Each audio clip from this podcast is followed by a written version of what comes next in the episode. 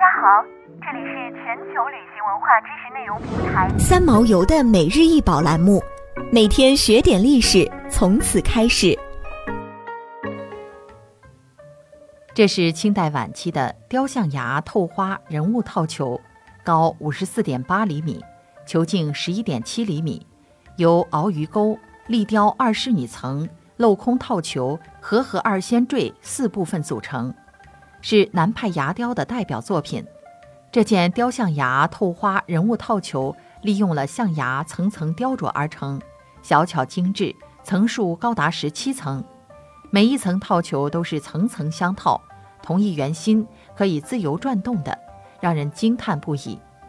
镂空套球的外层是用高浮雕雕刻而成的山水、亭台、人物等，而内层则装饰着镂空的图案式纹饰。它是出自清代中期的广东匠人之手，有广东地区上贡的贡品，可以看出工匠高超的雕刻技巧。他们在北京内廷也被称作是仙工，而套球则是被称作为鬼球工。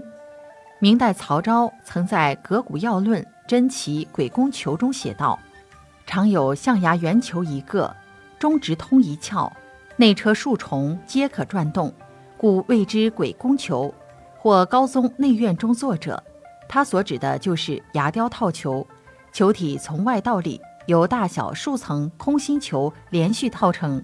从外观上看，它只是一个球体，但层内有层，球中套球，每个球都可以自由转动，精巧至极，称得上鬼斧神工。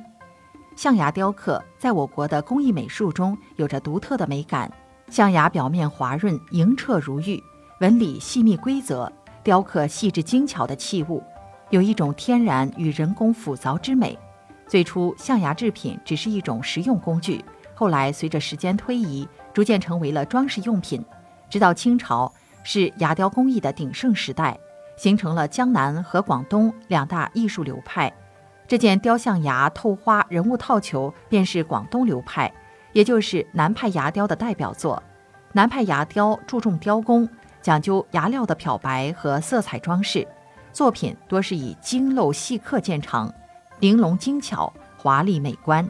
而且地处南方，气候温暖湿润，象牙也不容易脆裂，非常适合制作钻镂透雕的作品。镂雕逐渐成为南派牙雕工艺最具特色的技艺，套球更是我国象牙雕刻中的一种特殊技艺。